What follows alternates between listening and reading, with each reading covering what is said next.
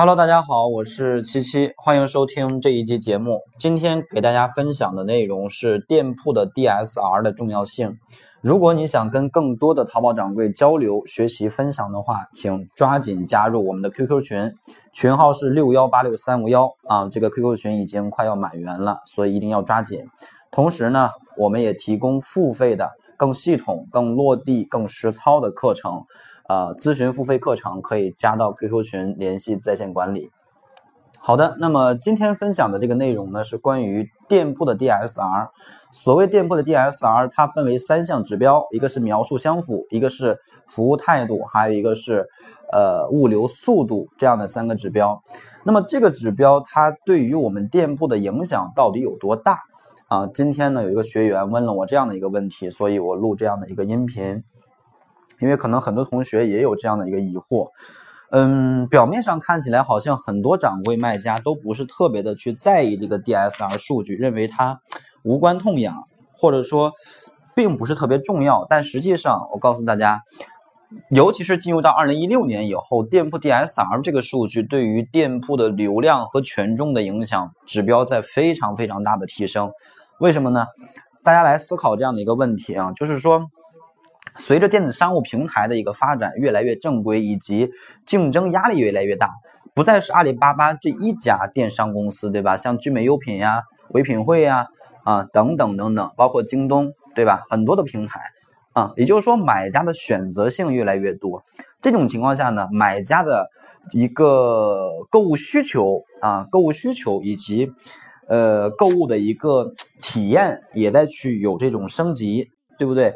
那么与此同时，官方也就对于阿里巴巴官方来说，他如果想去保住自己这个电商楼层老大的位地位，他也必须要配合买家的一个需求升级的同时，让我们卖家也去升级。就是谁能够去给消费者提供更好的产品，谁能够给消费者提供更好的服务，这样的卖家。哎，官方会更大力的去推广你，因为你能够给淘宝留住顾客呀，对吧？所以，那你说，淘宝它不可能说把每个店铺的产品都买回来一件，看你质量怎么样啊，看你客服怎么样啊，这不太现实，对吧？所以，它通过什么来去评判你的质量、你的服务呢？就是通过店铺的 DSR，因为这个店铺的 DSR 是买家直接。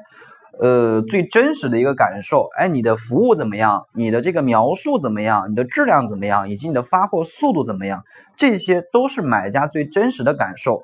OK，那么对于官方来讲，我就通过这个东西来去评判一个店铺的好坏，或者说一个产品的好坏，这个是很很合理的这这么一个规则。所以呢，我希望大家一定要重视起来这个店铺的 DSR 数据。那么很多同学又会说了，嗯。现在我知道这个东西的重要性了，那么我怎么去提升呢？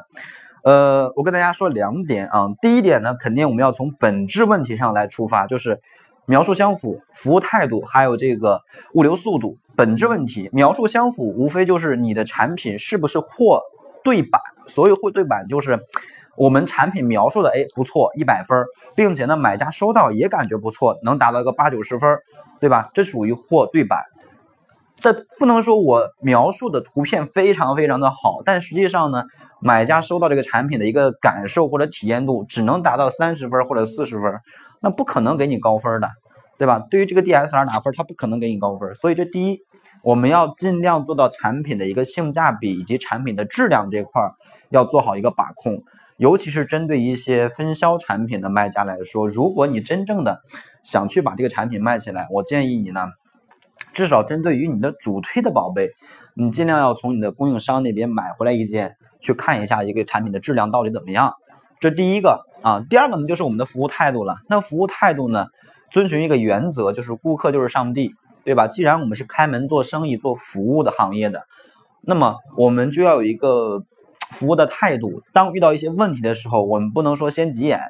啊，由于可能确实会遇到一些奇葩的客户，可能就是他个人的原因导致这个东西怎么怎么样，怎么怎么样来找你理论了，对吧？但我们也不能说，呃，就直接跟这个顾客去发生一些冲突，因为这种现象是非常不好的。这一次可能你得罪了这一个顾客，但实际上我们来这样考虑，一个人的背后其实是有很多人的，他有很多朋友啊，有同学呀，对吧？